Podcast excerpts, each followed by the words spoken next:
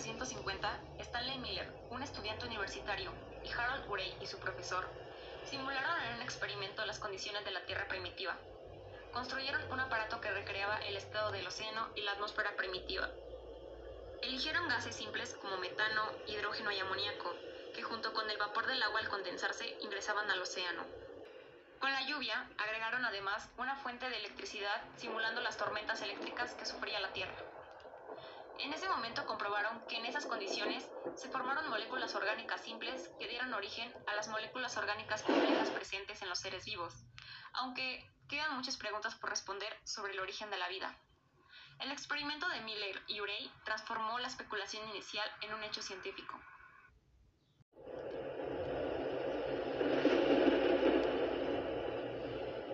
En aquella época, el bioquímico ruso Alexander Oparin había publicado un libro titulado El origen de la vida.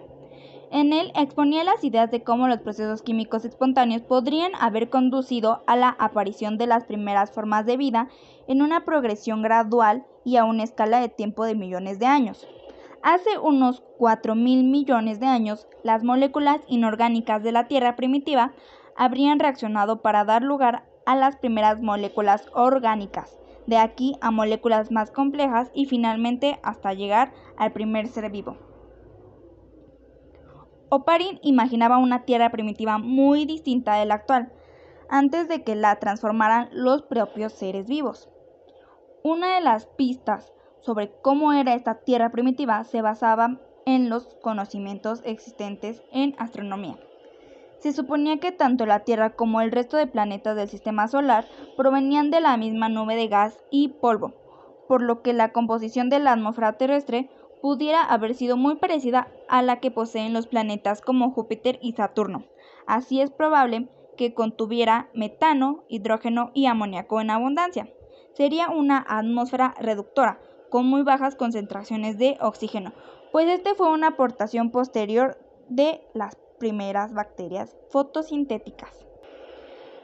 La superficie de tierra estaría inundada de agua y los océanos serían abundantes en moléculas químicas. Oparin imaginaba el océano antiguo como una sopa primordial, rica en moléculas químicas. Este mundo primigenio sería mucho más convulso que el actual, con una alta actividad volcánica, frecuentes tormentas eléctricas y una intensa radiación solar. Estos procesos habrían proporcionado la fuerte energía para que pudieran darse reacciones químicas en el océano, que con el tiempo habrían conducido a la aparición de la vida. Miller imaginó un experimento, un experimento que serviría para corroborar las hipótesis de Urey y Oparin, y convenció a Urey para llevarlo a cabo. El experimento propuesto consistía en mezclar los gases que se consideraban presentes en la atmósfera terrestre primitiva, metano, amoníaco, hidrógeno y vapor de agua, y comprobar si al reaccionar entre sí podrían producir compuestos orgánicos.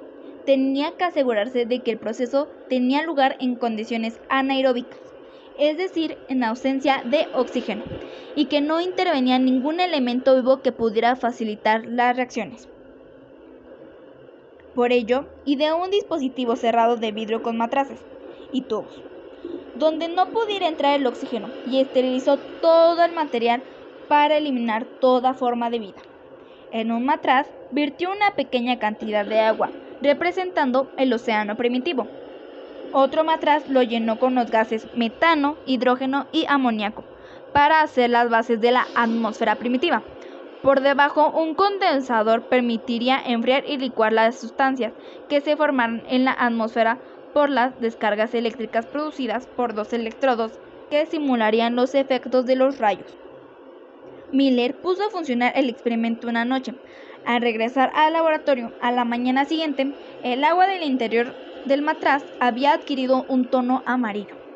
Tras una semana en funcionamiento, analizó el agua ya de color marrón y encontró que se habían producido una serie de compuestos químicos que no estaban presentes originalmente, entre ellos cuatro aminoácidos, los compuestos que utilizan todos los seres vivos como material de construcción de las proteínas. El experimento de Miller demostró que las moléculas orgánicas pueden formarse espontáneamente a partir de moléculas inorgánicas simples, si se dan las condiciones ambientales adecuadas para ello.